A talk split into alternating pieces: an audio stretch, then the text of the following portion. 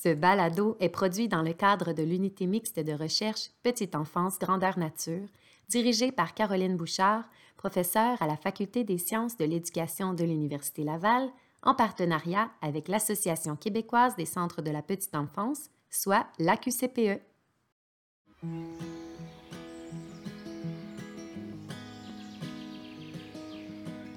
Vous écoutez Regards croisés sur l'éducation par la nature, un balado qui vulgarise et partage l'état des connaissances sur l'éducation par la nature en petite enfance. Vous êtes en compagnie des animatrices Émilie McKinnon-Côté et Angélie Belrose Langlois. Dans ce quatrième épisode, nous explorerons la qualité des interactions entre les enfants et l'adulte en éducation par la nature. Pour mettre en perspective les résultats présentés, nous aurons le privilège de discuter avec Caroline Bouchard, directrice de l'UMR Petite Enfance Grandeur Nature et professeure à la Faculté des sciences de l'éducation de l'Université Laval, Anne-Sophie Parent, auxiliaire de recherche et doctorante en psychopédagogie à l'Université Laval, Roxane Auger, éducatrice au CPE Les Petits Lutins de Drummondville, puis Marc-Olivier Nadeau, éducateur au CPE La Courte Pointe, plus spécifiquement à l'installation Les Pouces Verts. Que vous soyez des professionnels du milieu de la petite enfance, des parents ou tout simplement des passionnés de l'éducation par la nature, ce balado est pour vous.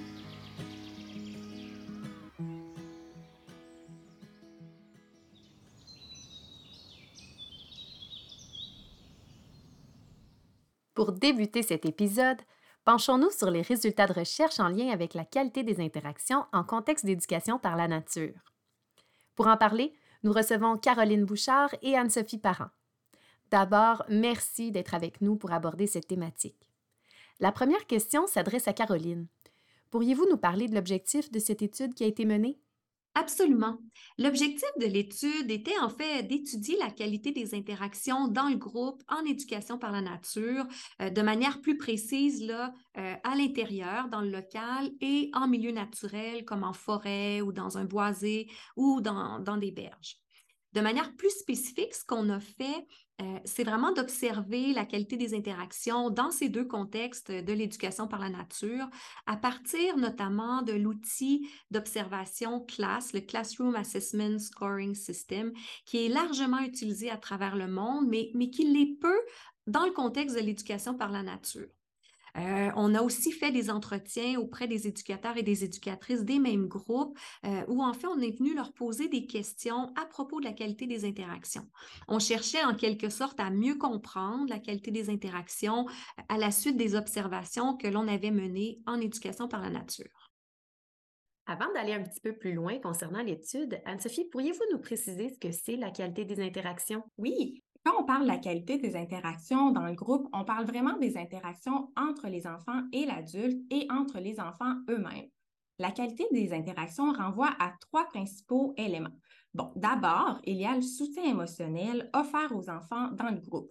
On parle par exemple du climat dans le groupe, de la sensibilité de l'adulte et de la considération du point de vue de l'enfant. Je vais illustrer le soutien émotionnel par un exemple un enfant veut construire une civière pour déplacer un malade vers l'hôpital dans son jeu de faire semblant. À ce moment-là, l'éducatrice qui est sensible à ce que l'enfant propose pourrait reformuler l'idée de l'enfant pour être certaine de l'avoir bien comprise. Ensuite, l'enfant pourrait suggérer de partir euh, à la recherche de longues branches. L'éducatrice pourrait le suivre, puis de cette manière-là, elle respecte son idée. Ensuite, le deuxième élément qui compose la qualité des interactions, c'est l'organisation du groupe. Par exemple, on parle de la diversité des modalités d'apprentissage, de la maximisation du temps d'apprentissage et aussi de la gestion du groupe, la gestion des comportements. Encore une fois, si on reprend notre, situation où l'enfant veut construire une civière, l'éducatrice et l'enfant, bon, pourraient se déplacer dans le boisé, toujours à la recherche de longues branches. À ce moment-là, l'éducatrice pourrait demander à l'enfant de lui rappeler certaines règles liées à l'utilisation d'objets naturels. Donc, ce serait une manière d'être proactive en termes de gestion des comportements. Le troisième élément qui compose la qualité des interactions est le soutien à l'apprentissage. On parle par exemple de la qualité de la rétroaction offerte par l'adulte aux enfants. On parle aussi du fait de solliciter les capacités de raisonnement et de résolution de problèmes de l'enfant. Encore une fois, on reprend notre situation de jeu de construction de la civière. l'éducatrice pourrait questionner l'enfant pour l'amener à planifier la construction de la fameuse civière. Par exemple, elle pourrait le questionner sur ce qu'il va utiliser comme accessoire pour attacher les branches.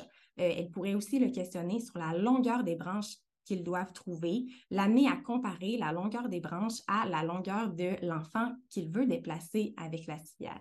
Merci Anne-Sophie, l'exemple rend le tout très compréhensible.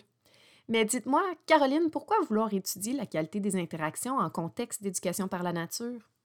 C'est une bien bonne question. En fait, ben, d'abord, euh, la qualité des interactions dans le groupe, c'est important de mentionner que c'est vraiment un élément au cœur de la qualité éducative. C'est aussi un élément euh, important parce que ça permet en quelque sorte d'influencer, si on veut, l'apprentissage et le développement des jeunes enfants. Il y a beaucoup de travaux qui ont été euh, menés sur la qualité des interactions dans les dernières années, mais ces travaux-là ont surtout été réalisés dans des contextes conventionnels ou on pourrait dire euh, habituels ou traditionnels, des milieux qui n'œuvrent pas en éducation par la nature en quelque sorte.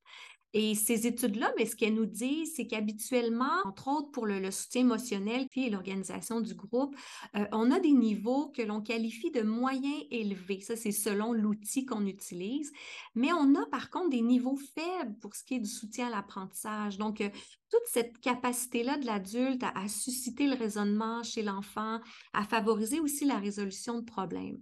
Et, et cette situation-là n'est pas propre au Québec, c'est partout, partout dans le monde en fait le, niveau de soutien à l'apprentissage, serait faible, euh, de sorte qu'il ne permettrait pas d'exercer cette influence favorable sur l'apprentissage et le développement des enfants.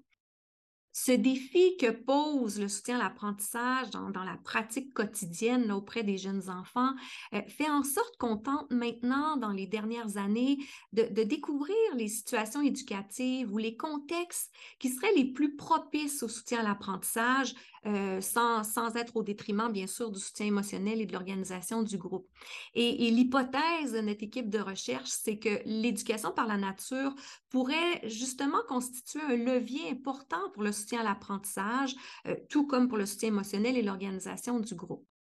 En fait, en éducation par la nature, il y a un autre rapport au temps qui s'établit. Je dis souvent qu'il n'y a pas d'horloge euh, en milieu naturel notamment. Donc, euh, il y a aussi vraiment un, sentiment de bien-être qui est vécu tant par l'enfant que par l'adulte. Euh, l'adulte est aussi dégagé de tâches qu'il vient effectuer habituellement à l'intérieur. Et, ça, ça le rend plus disponible aux enfants. et de cette façon-là, ben, il peut être mieux à même de capter puis de saisir les occasions d'apprentissage qui se présentent, euh, c'est-à-dire de rehausser l'expérience éducative des enfants. On sait aussi hein, que le milieu naturel, c'est un milieu complexe et enrichi qui se renouvelle constamment, par exemple en raison des saisons, de la météo, et, ça vient créer justement des situations nouvelles, constantes, euh, qui, qui vont être propices à l'apprentissage chez les enfants, mais aussi au soutien à l'apprentissage par les adultes. En somme, L'éducation par la nature pourrait être propice à la qualité des interactions dans le groupe, notamment le soutien à l'apprentissage. Et, c'est ce qu'on a tenté de, commencer à comprendre dans le cadre de, ce projet-ci. Merci Caroline, c'est très intéressant. Ça m'amène à vous demander, Anne-Sophie, comment avez-vous procédé pour mener l'étude? Oui, eh bien en fait, on est allé recruter 20 groupes fréquentant 8 CPE de Québec. Ce qu'on a fait dans ces 20 groupes, c'est que dans les mois d'octobre et de novembre, des membres de l'équipe de recherche se sont rendus deux fois dans chaque groupe pour observer la qualité des interactions. Une première visite s'est déroulée en milieu naturel, puis une deuxième s'est déroulée dans le local. À la fin de l'observation, un niveau qualité est attribué à chaque domaine. Il s'agit en fait d'un niveau de qualité faible, moyen ou élevé. On voulait aussi comprendre les perceptions des éducatrices en matière de qualité des interactions. Donc, après les observations, on a réalisé un entretien avec chaque éducatrice ou éducateur. Vous nous avez parlé de l'objectif de l'étude, puis aussi de l'importance de la réaliser.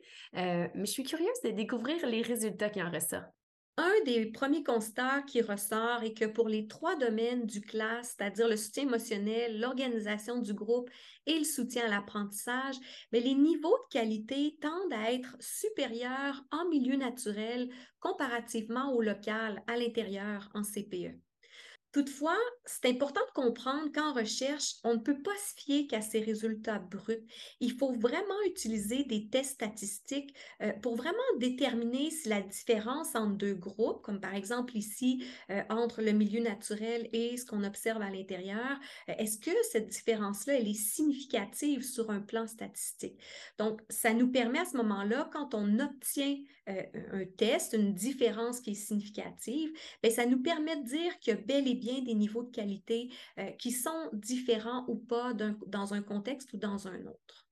Merci pour cette précision, Caroline. Et dites-moi, qu'est-ce que révèlent les tests statistiques euh, quant au soutien émotionnel? Soutien émotionnel n'est pas plus élevé en milieu naturel qu'à l'intérieur. Euh, pourtant, donc ça, c'est les données des observations. Pourtant, quand on demande aux éducateurs, aux éducatrices qu'est-ce qu'ils et elles perçoivent du soutien émotionnel, bien, ce qu'on nous répond, c'est que le soutien émotionnel est facilité en milieu naturel comparativement au local. Et concernant l'organisation du groupe, qu'est-ce que les tests statistiques ont révélé? Ce que les tests ont révélé, c'est qu'il y aurait une différence qui serait marginale, c'est-à-dire une différence entre l'organisation du groupe, que l'on soit en milieu naturel ou que l'on soit à l'intérieur. On dit qu'elle est marginale parce qu'elle est vraiment à la limite euh, du seuil qu'on cherche à atteindre pour dire que c'est une différence qui est significative. Et, d'ailleurs, quand on va un petit peu plus loin, quand on regarde euh, les dimensions qui composent l'organisation du groupe, parce que par curiosité, même si c'est une différence qui est marginale, bien, on peut se dire, hey, mais qu'est-ce que qu'est-ce qu'on peut en savoir d'autre? Bien, c'est quand on regarde les, résultats euh, tirés des observations, ce qu'on constate, c'est que c'est la productivité et c'est aussi les modalités d'apprentissage qui seraient plus élevées en milieu naturel qu'à l'intérieur. Ce qui est intéressant, c'est qu'il faut se rappeler que la productivité, c'est la maximisation du temps d'apprentissage. Donc, euh, cette maximisation-là serait plus élevée en milieu naturel qu'à l'intérieur. Il y a aussi les modalités d'apprentissage, hein, et ça, ça renvoie au fait d'avoir une diversité de situations, de moyens aussi pour apprendre. Donc, c'est quand même intéressant parce qu'on aurait pu penser l'inverse, c'est-à-dire que c'est à l'intérieur que ça aurait été plus élevé, en fait, qu'en milieu naturel. Mais la tendance, hein, parce que c'est encore qu'une tendance, la tendance, c'est que c'est surtout en milieu naturel qu'on observe des modalités d'apprentissage qui sont de qualité plus élevée qu'à l'intérieur. Et qu'est-ce qui pourrait expliquer ces résultats selon les éducateurs et les éducatrices? Selon la grande majorité d'entre eux et elles, les routines comme les collations, le rangement et l'habillage et aussi les transitions comme le déplacement d'un lieu à l'autre sont moins nombreuses en milieu naturel que celle dans le local. Donc, cette diminution du temps pour les routines et les transitions, ça crée en quelque sorte une augmentation du temps consacré au soutien des enfants, au soutien de leurs jeux, de leurs actions, et etc. Il y a une éducatrice qui nous dit même qu'elle a l'impression que c'est la qualité du temps avec les enfants qui est accrue en milieu naturel comparativement à euh, celle dans le local. Donc oui, il y a la quantité du temps, mais aussi la qualité de celui-ci. Merci Anne-Sophie. Et finalement, qu'en est-il pour le troisième domaine de la qualité des interactions? Pour le troisième domaine de la qualité des interactions, c'est-à-dire le soutien à l'apprentissage, eh bien, ce que nos tests ont révélé, c'est qu'il n'y a pas de différence significative qui ressort entre le milieu naturel et l'intérieur, toujours là pour le, soutien à l'apprentissage. Donc ça, ça nous a quand même étonné en raison du fait que pour nous, le milieu naturel, c'est vraiment un terreau fertile euh, pour permettre aux adultes d'être pleinement disponibles pour soutenir l'apprentissage euh, chez les enfants. Donc, il va falloir vraiment poursuivre les études afin de mieux comprendre le soutien à l'apprentissage, notamment dans le contexte de l'éducation par la nature. Les éducateurs et les éducatrices élaborent beaucoup moins sur le soutien à l'apprentissage que sur les deux autres domaines de la qualité des interactions. Ils en parlent, mais de manière moins précise. C'est cohérent avec le défi que représente le soutien à l'apprentissage de manière générale en service éducatif à la petite enfance. Cela dit, une éducatrice du projet nous en parle assez clairement du soutien à l'apprentissage. Son constat principal, c'est qu'elle tente de ne pas donner automatiquement des réponses aux enfants quand ils lui posent des questions en milieu naturel. L'éducatrice nous a décrit une situation où un enfant avait vu un objet suspendu sur un tronc d'arbre et il se demandait ce que c'était. L'éducatrice, elle, elle savait que c'était une plume d'oiseau. Mais elle ne lui a pas dit. Elle a plutôt invité l'enfant à s'approcher pour observer. Elle lui a posé des questions sur la forme, la couleur de l'objet. Elle lui a donné des indices. L'enfant, à ce moment-là, il n'a pas trouvé de réponse hein, lorsqu'ils étaient en milieu naturel. L'éducatrice a donc pris une photo pour faire une recherche dans des livres avec lui une fois rendu dans le local. Finalement, ils ont trouvé que c'était une plume d'oiseau. Bref, l'idée générale dans cette situation-là, c'est qu'elle nous dit qu'il faut faire confiance à l'enfant, à ses questions, pour l'amener plus loin dans sa réflexion et ce, sans lui donner de réponse. Ceux et celles qui nous écoutent depuis plusieurs épisodes le savent, dans toute recherche, il y a certaines limites. Caroline, qu'est-ce que les résultats soulèvent comme questionnement pour la suite? Comme première nuance ou première limite, il faut, bien penser que les observations qu'on a menées euh, ont été effectuées au début de l'année, à l'automne 2019. C'est donc possible de penser qu'à l'issue d'une année passée en éducation par la nature, les résultats se seraient avérés différents. Euh, comme les milieux œuvraient euh, en éducation par la nature depuis peu de temps, en fait, il est aussi possible que sans un accompagnement offert aux adultes qui œuvrent auprès des jeunes enfants, euh, ça se peut que l'éducation par la nature à elle seule ne contribue pas significativement à bonifier la qualité du soutien à l'apprentissage de façon toute particulière. Un dernier aspect sur lequel j'aimerais insister est qu'il nous faut poursuivre les travaux afin de mieux comprendre le soutien à l'apprentissage, notamment pourquoi il demeure un défi au quotidien, en quoi, puis comment bonifier la qualité des interactions aussi. C'est d'ailleurs l'objet du projet Soutien à l'apprentissage Grandeur Nature. Merci Caroline et Anne-Sophie. Le projet Soutien à l'apprentissage Grandeur Nature est d'ailleurs en cours et presque finalisé. Nous aurons éventuellement l'occasion d'en parler plus en détail via le site web de l'UMR Petite Enfance Grandeur Nature. Poursuivons maintenant avec le regard posé par les praticiens et les praticiennes sur la qualité des interactions en contexte d'éducation par la nature.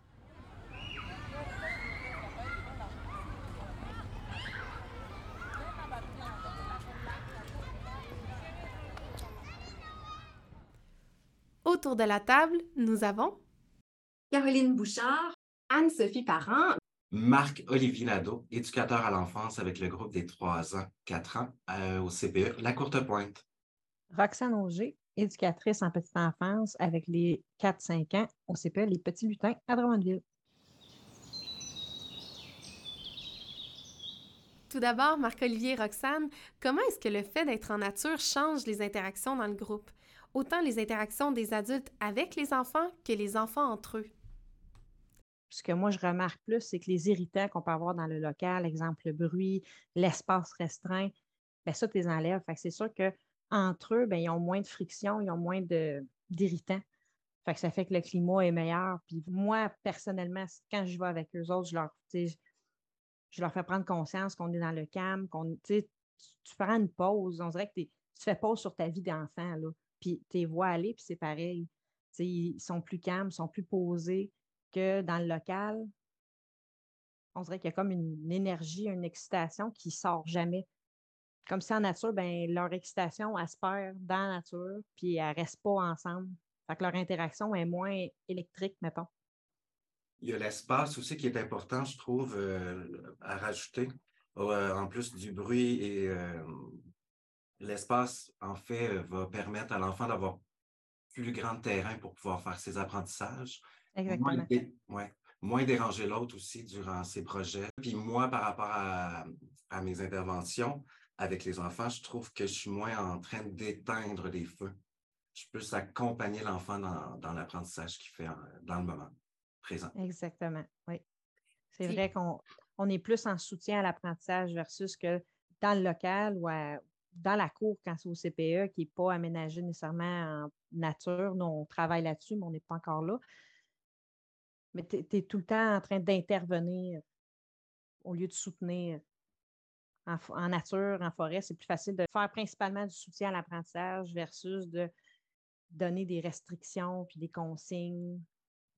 Il y a le, matériel également, je trouve, qui change beaucoup. Tu as plus de possibilités, plus de, matériel à offrir aux enfants.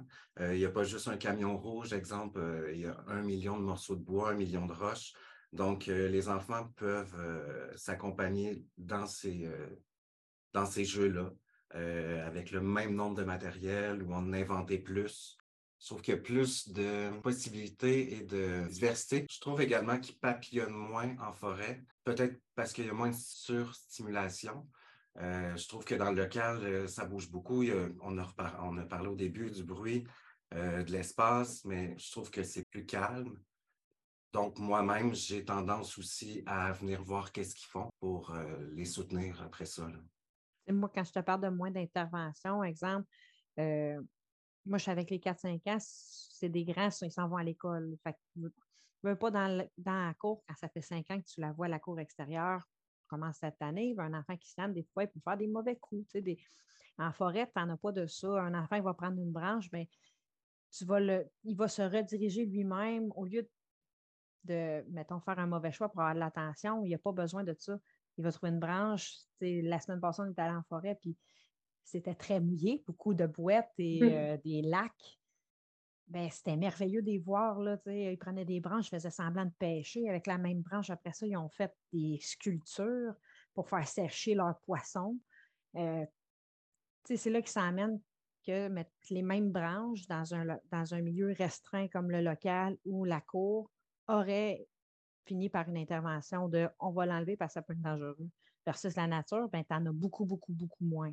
Il en reste pareil que ça peut ça peut arriver. On apprend la prise de risque 5, il faut que tu fasses attention quand tu te promènes avec des branches. Mais il reste que de leur propre chef, leur curiosité et leur créativité font qu'ils vont faire les bons choix puis qu'ils vont explorer au lieu de faire des mauvais choix, mettons. Comment se transforme alors cette interaction en nature par rapport aux autres interactions qui se déroulent à l'intérieur? Bien, c'est là qu'il va s'emmener le soutien à l'apprentissage. On va pouvoir se positionner plus en tant que pour les éclairer dans leur raisonnement et non dans les, à les restreindre dans leur jeu. Ils sont en train de pêcher, mais là, c'est une grosse branche, puis tu tires des feuilles, ça revole partout. Hein, As-tu pensé à une autre solution pour éviter d'arroser tout le monde puis de les déranger? Ah, ben oui, il y en a une flaque d'eau là que personne. Ben parfait, tu n'as pas le souci de l'espace. Tu peux y aller loin, vas-y, prends-la ta place. versus qu'on serait dans le local ou dans la cour, ben non, tu as ce périmètre-là, tu ne peux pas aller plus loin prendre plus petites branches. Il y a, y a, plein d'autres solutions. je pense qu'il est plus là notre rôle, justement, de les faire réfléchir à regarde autour de toi, qu'est-ce que, qu'est-ce que tu peux aller chercher? Puis en étant aussi dans le plus être positif, euh, ça nous amène justement, c'est ça, à, prendre plus de temps avec eux. Euh, je suis plus réceptif aussi à leur non-verbal, à leurs idées. Euh, je suis moins dans la routine, dans tout ce qui va avec. donc, je peux être autant un co-joueur qu'un co-chercheur. je vais m'impliquer plus dans leur jeu, plus à leur niveau, je trouve. Je vais mieux comprendre qu'est-ce qui se passe dans le moment présent dans la forêt.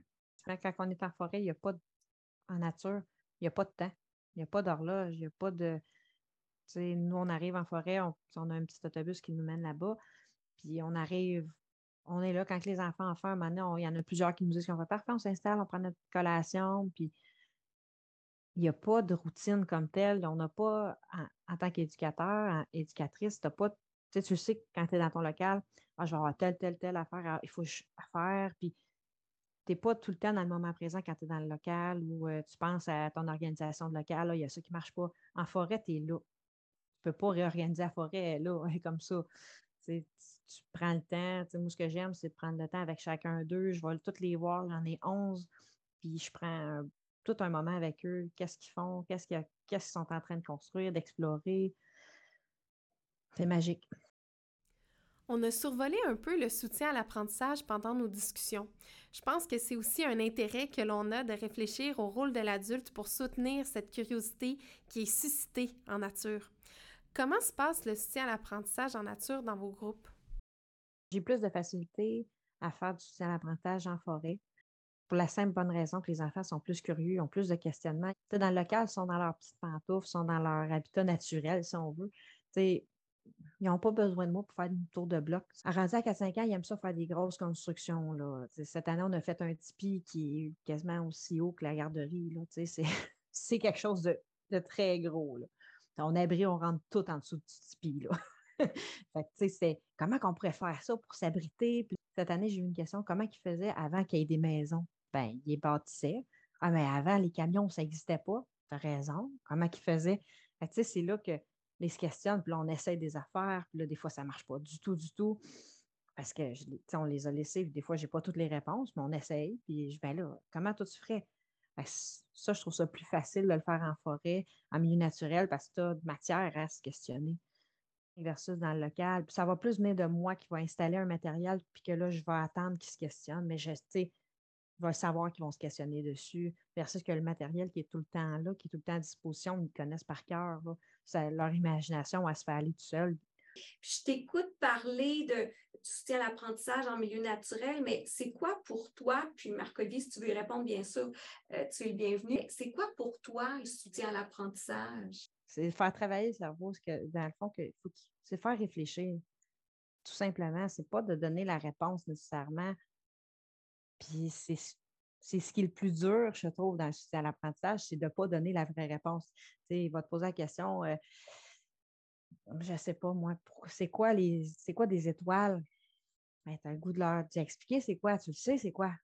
Mais c'est pas ça. Ben, qu'est-ce que toi t'en penses? Qu'est-ce que pour toi, c'est quoi? C'est de le faire réfléchir, de, se faire, de le faire questionner. Le fait que tu retournes la question aussi, ça te permet, toi, de comprendre il est rendu où dans son raisonnement. Fait que tu t'évites de répondre trop vite à une question que l'enfant n'est pas prêt. J'ai envie de vous entendre, Caroline et Anne-Sophie. C'est quoi les parallèles que l'on peut faire entre ce partage d'expérience et vos résultats de recherche? les propos de Marc-Olivier et de Roxane, pour moi, ça vient vraiment chercher le potentiel que peut avoir l'éducation par la nature pour le développement professionnel des éducateurs et des éducatrices. Le milieu naturel, on comprend qu'il est propice qu'il soutient la curiosité des enfants dans leur exploration, mais il semble soutenir aussi la curiosité des éducateurs et des éducatrices envers la pensée des enfants. Donc, on peut se poser la question, est-ce que l'éducation par la nature est-ce que c'est une approche propice pour le développement professionnel des, éducateurs et des éducatrices en matière de soutien à l'apprentissage? On sait que le soutien à l'apprentissage est un défi. Est-ce que l'éducation par la nature pourrait être un levier pour se développer justement sur ce plan du soutien à l'apprentissage?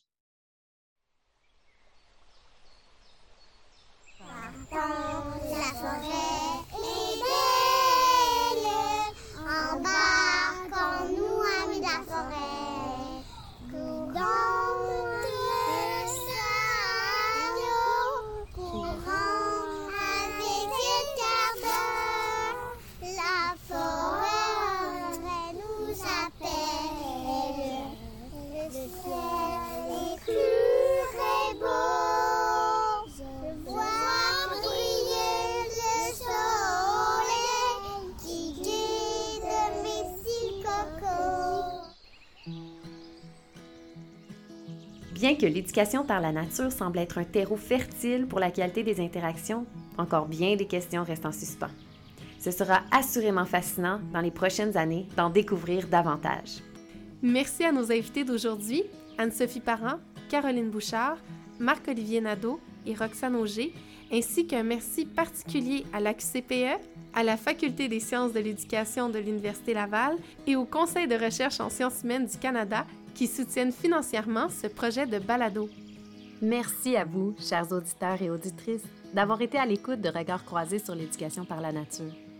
Il s'agit du dernier épisode du balado pour le moment, mais ce n'est que le départ vers d'autres projets qui verront le jour dans le cadre de l'unité mixte de recherche Petite Enfance Grandeur Nature. Nous vous invitons à vous abonner à notre page Facebook UMR Petite Enfance Grandeur Nature et à visiter régulièrement notre site Web pour découvrir d'autres beaux projets en lien avec l'éducation par la nature en service éducatif. Les hyperliens sont d'ailleurs inscrits dans la description de cet épisode.